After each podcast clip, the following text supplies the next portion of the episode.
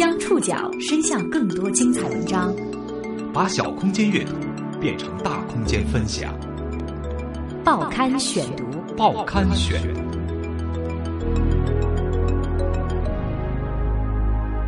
把小空间阅读变成大空间分享，欢迎各位收听今天的报刊选读，我是宋宇。今天为大家选读的文章综合了国际在线以及中国新闻周刊的报道，我们将来说说中国弃婴的寻亲之旅。美国的一位十三岁的华裔少女自杀，让人们关注起被美国夫妇收养的中国孤儿。自一九九二年。中国正式开放跨国收养至今，已有超过十万名中国孤儿被美国家庭收养。命运对这些孩子而言，像一张被磨损的唱片，即使尽力修复，也难以听见最初的和弦。如今，他们中越来越多的人在成年后试图回到中国，寻找与他们血脉相连的人，以及生命里看不见的密码。I would like to search for my birth parents, and I would like to uh, learn more about where I come from. 报刊选读今天为您讲述中国弃婴的寻亲之旅。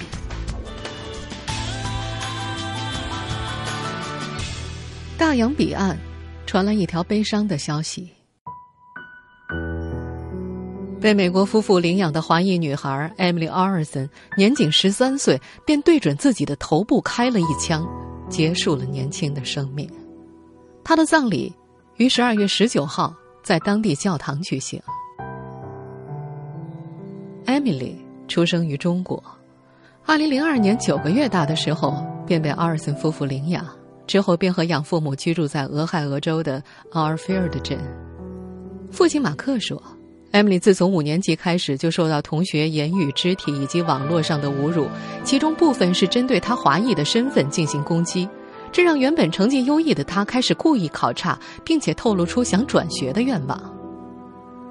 马克和妻子质疑学校和老师们本来能够阻止女儿做傻事，但是却对此漠不关心。他们正考虑对学区采取法律行动。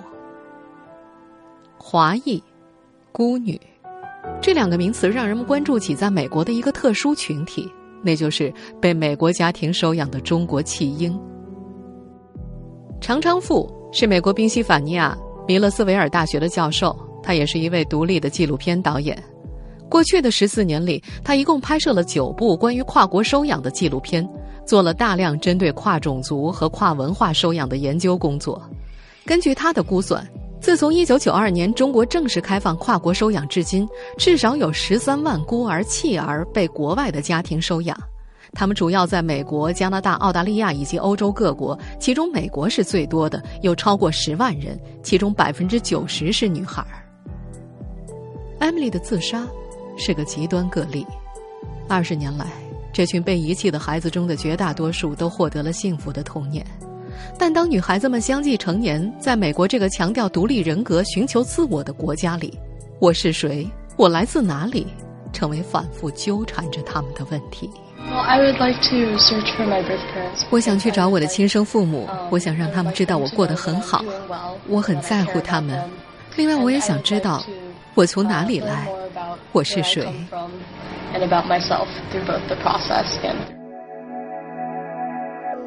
二十年过去了，那些被遗弃的女孩们相继成人，越来越多的人试图回到中国，寻找父母，找回遗失的生命密码，发现真实的自己。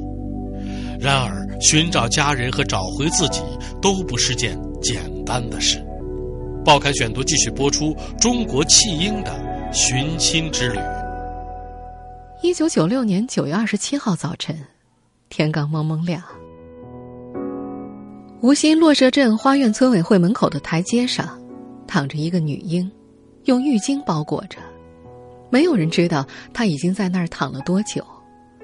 也许几个小时前，她还躺在母亲的怀里，最后一次吮吸妈妈的奶水。也许母亲还亲了亲她的额头和脸蛋。可是那会儿，她躺在冰冷的台阶上，成了弃婴，父母健在的孤儿。九六年九月十五号生，这是女婴的母亲留给她唯一的出生介绍，写在一张撕得方正的红纸上，藏在包裹她的浴巾里。女婴被路人送到附近的派出所，备案登记之后，又被民警送到了洛社计生办，最终辗转被送进了无锡福利院。西云竹，这是福利院给她的新身份。不过，西云竹并没有成为她后来的名字，她的命运很快与一位美国妇女紧密联系在了一起。I have no husband, just a single mom. 一九九五年，四十一岁的克罗蒂女士辞去了白宫的行政职务，回到美国俄亥俄州辛辛那提市居住。因为常年满世界跑的工作，克罗蒂没有结婚。安定下来之后，她想要一个孩子，她希望是个健康的女孩。因为没有丈夫，克罗蒂不知道如何和男孩子相处。独身很难在美国收养孩子，法院更倾向于将问题儿童或者孤儿交给夫妇收养。有收养了中国弃婴的朋友告诉克罗蒂，因为中国的计划生育政策，很多健康的女孩被遗弃之后寄养在福利院里，她们需要一个家。收养在中国真正合法化是在一九九一年十二月二十九号，中国颁布了《中华人民共和国收养法》，并于次年的四月一号正式执行。这是第一次将收养法律化，其中第二十一条规定。外国人依法可以在中国收养子女，为克罗地他们正式打开了国际收养的通道。克罗地开始查阅和中国收养有关的资料，他发现，在中国收养孩子只需要等上一两年，审核程序快，费用也相对合理。克罗蒂找到了一家名为“共同收养”的美国中介机构，他决定收养一个中国孩子。西云竹的资料。被无锡市福利院整理递交到中国儿童福利和收养中心 （CCCWA），克罗蒂的收养需求同样被邮寄到此，命运在这里流转，新的家庭随着两份材料的堆叠而被重新组建。一九九七年，刚满一周岁的西云竹在福利院里见到了来接她回家的陌生妈妈，在美国大使馆，西云竹有了她一直沿用至今的名字。凯特·克罗蒂，这一天，凯特正式成为美国公民。这二十多年里，中国是美国收养弃婴的最大来源国。那些曾经不幸被遗弃的孩子，或许是幸运的。可随着成长，曾被生硬的抽离了的生命基因，注定将在他们的命运里，不经意间的冒出来，烦扰他们，也提醒着他们。报刊选读继续播出中国弃婴的寻亲之旅。如今凯特十八岁了，在美国读高中四年级。小时候的凯特非常讨厌中国。他说：“我的妈妈是拥有爱尔兰血统的美国白人，但她喜欢把我打扮成一个穿唐装的中国小孩，让我去学习中文，庆祝中国农历的生日。可是我对中国没有任何记忆。”我唯一和他的关系是我看起来像个中国人，我不希望被逼着去做这些事情，仅仅因为看起来像。上小学一年级的时候，他在全班面前做自我介绍：“大家好，我是来自中国的被收养的孩子，但我是美国人。因为养母的爱尔兰血统，他有时也会称自己是爱尔兰人，但是同学们还是会彼此议论。”凯特是个中国人，我知道他是中国人。凯特对此异常敏感而愤怒，他大声怒吼或者向老师和母亲哭诉，但是同学的嘲弄并没有停止。他事后回忆，也许他们没有恶意，只是觉得看我生气好玩。转折发生在今年夏天。今年六月，凯特和母亲一起踏上了中国的寻亲之旅，他们从北京、西安。成都、桂林一路南下，这是凯特第一次在中国旅游，吃火锅、包饺子、看大妈跳广场舞。所有中国人的日常生活对他来说都是新奇的事情，但是凯特感觉像回家了。每个人都长得跟自己很像，他们会主动跟自己说中文，向他问路。他觉得太奇妙了。走在中国的马路上，凯特会故意离白人妈妈远一点儿，这样。周围的人就会觉得他是个中国人。第一次被淹没在黄皮肤、黑头发的人群里，凯特觉得很舒服。常常他会盯着迎面走来的人看很久，他会琢磨着：嗯，这个人和我长得这么像，会不会是我的妈妈？或者会不会是我的姐妹？他知道这不是真的，只是这些念头总是忍不住在脑子里转悠，整天都有。凯特不再认为中国是一个抽象的名词，至少他和这个名词之间产生了联系，实实在在。他回到了无锡的福利院，看到了那张写有自己生日的红纸，他哭了。这是他亲生妈妈留给他的唯一记录，他确信自己的生日是真的。可惜他没有办法把这个母亲唯一的信物带走。他拍了照，存在手机里，看到每个有机会帮助他的人都会把它翻出来给他们看。福利院、派出所，凯特循着来时的路一路回溯。曾经居委会的台阶已经变成了工厂的侧门，他很难想象十八年前自己曾经孤零零地躺在这里。虽然凯特的一路寻找都获得了各方面的帮助。无锡都市资讯频道还在新闻节目当中播放了他的寻亲故事，但是凯特最终没能找到自己的生母。不过，到中国寻亲带来的改变显而易见。回到美国之后，凯特主动找了私人中文老师，主动接待来自中国的交换生。他开始喜欢中国，并希望自己不仅仅看起来像中国人。在这群回中国寻亲的美国女孩里。一个叫李姬的姑娘是幸运的，凯特也知道李姬的故事，亲身经历过艰难的寻亲后，凯特觉得李姬对找到亲生父母并与之能相处这件事儿，没有表现出足够多的感激。报刊选读继续播出中国弃婴的寻亲之旅。李基和凯特同一年到美国，出生于一九九三年四月的他，跟随养父母来到美国的西雅图。这之前，家里已经有一个收养自中国的小姐姐。李基的养父比尔说：“我们不想让一个小孩太孤单，所以想再领养一个。”比尔夫妇也是通过中国儿童福利和收养中心收养的李基。他们收到过一份来自官方的材料，证明李希的父母和出生地都是未知，他是法律意义上的孤儿。然而四年之后，他们发现事实并非如此。李希到美国的时候已经将近五岁，语言不通，环境突变，他的脾气很差，他朝地上吐口水，甚至咬人。养父比尔曾经一度想把他送回福利院，后来他被诊断为患有注意缺陷多动障碍，无法集中注意力学习。比尔夫妇为了了解李基的家族遗传病史，帮助他治疗，在他们回中国领养第三个孩子的时候，给福利院带去了一笔捐款，并试图找到他的亲生父母。比尔的寻找让故事朝着出人意料的方向发展。李基并不是被抛弃的，他的生母说从未想过抛弃他。四岁以前，李基是被藏起来的黑户，出门用蛇皮袋装着，回家被关在小阁楼里。李基的亲生父母迫于老一辈要孙子的压力，藏了他四年之后，最终想办法把他的户口挂在村里一个光棍的生育指标名下。然而一百天之后，事情被邻居举报，李基这才被送进了福利院。知道真相之后，养父比尔的内心非常不安。比尔说：“嗯，有时候我觉得是我们把李基从他父母身边抢走了。”李基十二岁那年，养父母带着他回国认亲，在比尔拍摄的 DV 里，他笑得非常开心。现在。二十一岁的李基已经很难回忆起当时的开心了，但是他仍然记得那首《老鼠爱大米》的网络歌曲。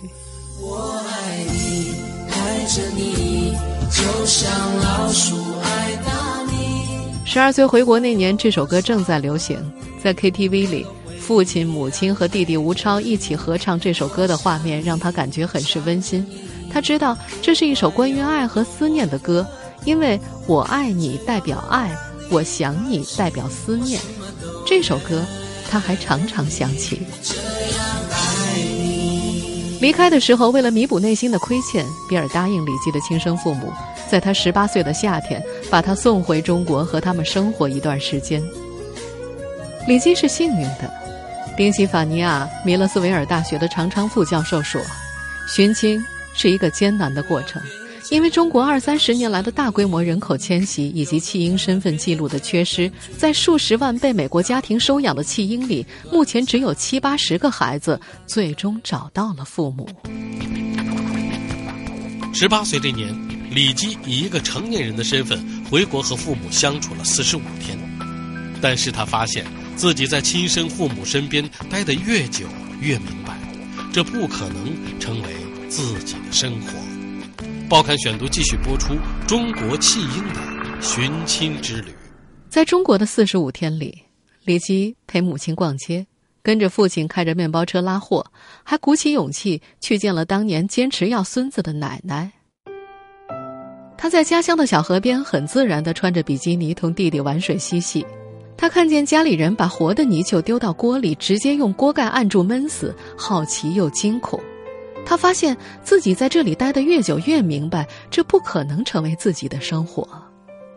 李基的中文很不好，父母和他说话的时候，嘴里说着，手上不停的比划，他则瞪着大眼睛盯着他们的嘴型，努力听，还是很难明白，一脸茫然，然后尴尬的笑。李基确信，父母从未想过抛弃自己，自己的缺席也对这个家庭造成了不可挽回的伤害。他的回归是修复自己。拼凑未知，也是在修复这个家庭糜烂的伤口。李基的生母因为失去女儿，脾气越发暴躁，夫妻之间频繁吵架，直到她拿刀捅了丈夫之后，两人离了婚。李基有了一个弟弟，吴超，这个占用了家庭生育指标、取代了姐姐生存空间的弟弟，并没有得到他应有的宠溺，相反，他一直生活在失去姐姐的阴影之下。父母离异之后，他跟着母亲生活。母亲经常用打骂的方式教育他。吴超以沉默对抗，甚至离家出走。李基的生父曾经去福利院找过女儿很多次，有一次差一点就拉到他的小手，但是最终因为工作人员发现而被赶走。父亲的话不多，但是李基知道他一直生活在对女儿的亏欠里。李基的奶奶今年八十二岁了。独居在农村的老房子里，身体挺硬朗的，闲时还能到地里去干活儿。当初就是因为他对要孙子的坚持，李基离开了这个家庭。回中国之前，李基对和奶奶见面有一种莫名的恐惧，好像她是童话里那个女巫婆，背后有一股强大的恶势力。去见奶奶的前一天，李基向美国的养父母求助，他很害怕。但是他没想到，奶奶见到他的时候比他更加拘谨。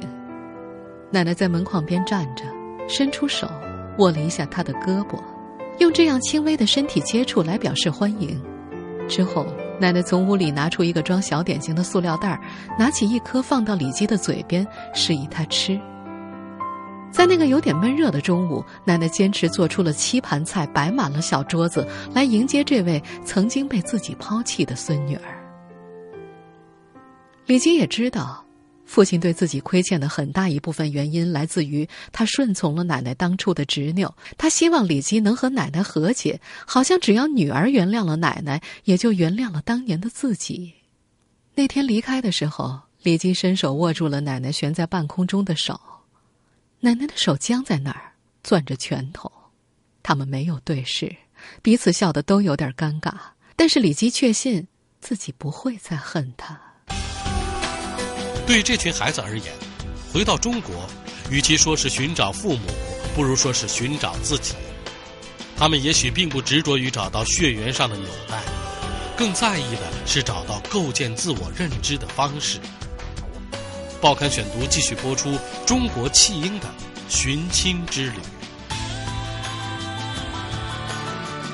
一九九三年颁布的《海牙国际收养公约》上确立了弃婴本国优先收养的原则，以及在跨国收养当中儿童最佳利益原则。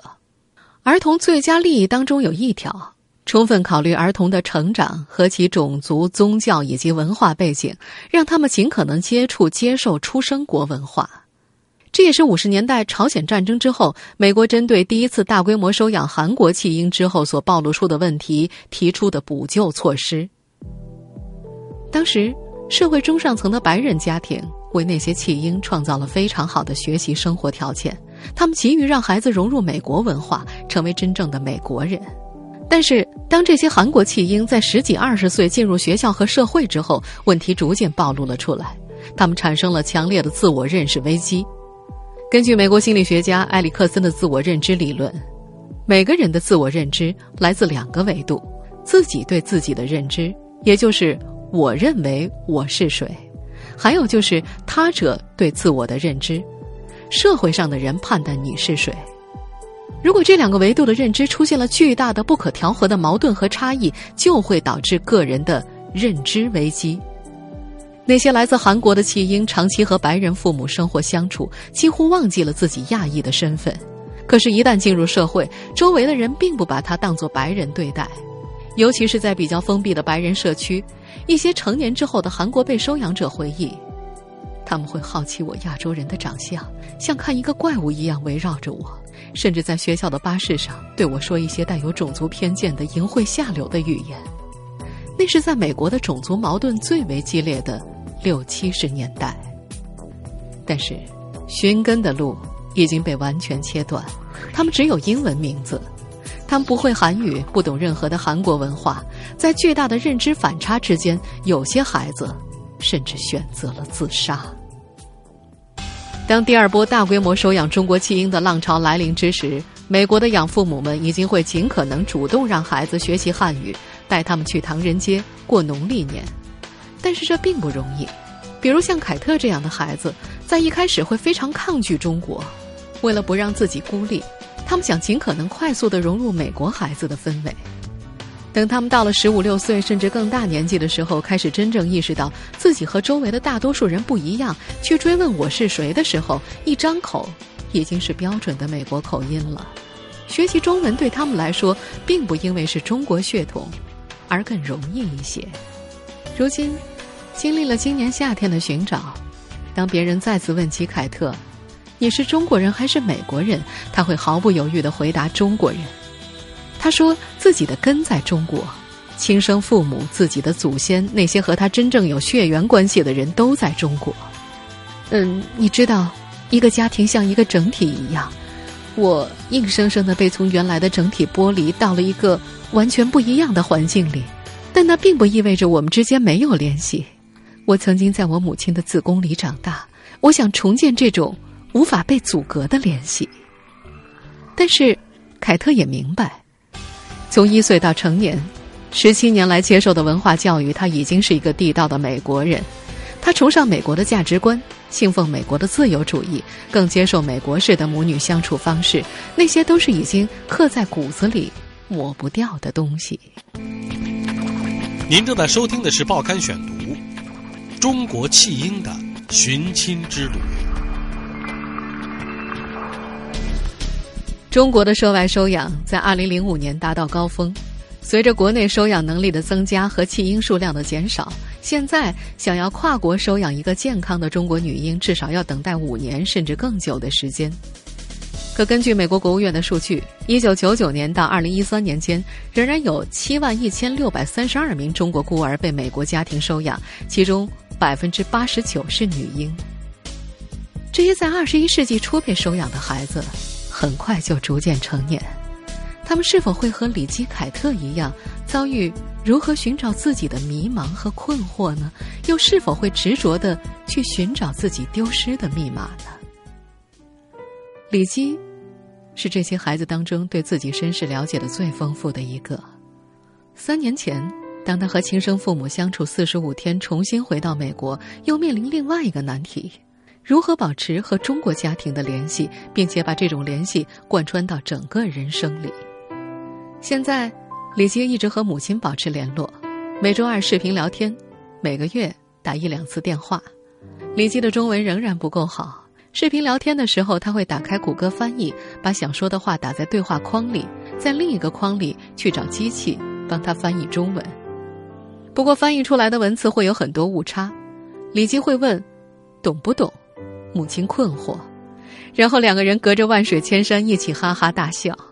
不过李吉已经掌握了一些技巧，比如通过隔行或者加标点、加空格来提高翻译的准确度。他觉得自己的妈妈很神奇，有时候自己想跟她说一些很复杂的话，妈妈都能够听懂。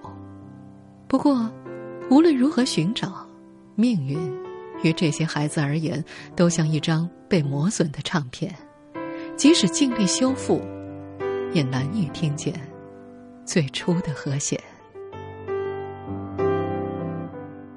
听众朋友，以上您收听的是《报刊选读》中国弃婴的寻亲之旅，我是宋宇，感谢各位的收听。今天节目内容综合了国际在线、中国新闻周刊的报道。